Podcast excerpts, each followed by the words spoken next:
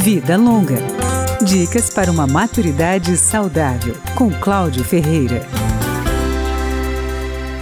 É comum que alguns idosos tenham depressão. A doença é diagnosticada por um psicólogo ou por um psiquiatra, que tem condições de saber se uma mudança de comportamento no idoso é um estado passageiro ou um distúrbio mais profundo. Massagens e outros tratamentos que desenvolvam a consciência corporal são bem-vindos, mas a principal providência para tratar a pessoa com depressão, segundo a psicóloga Maria Célia de Abreu, é aliar os remédios antidepressivos à psicoterapia. Se você só dá o remédio, a pessoa fica boazinha, se para de dar o remédio, ela vai voltar na depressão. E o oposto também, se você só trata com psicoterapia, o seu cliente deprimido custa muito para sair da depressão.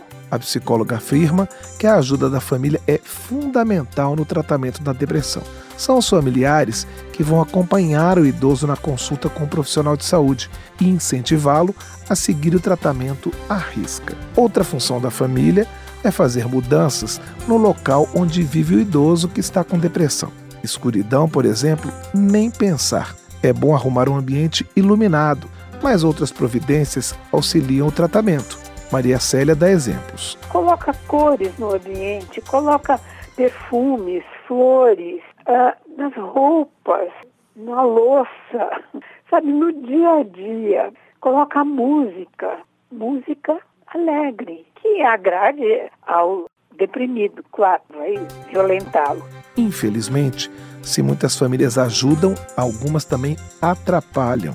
A psicóloga relata casos em que a depressão do idoso pode ser conveniente, porque ele dá menos trabalho e, como não tem ânimo para gastar dinheiro, a aposentadoria pode ser usada pelos parentes. Triste, não é? Vida Longa, com Cláudio Ferreira.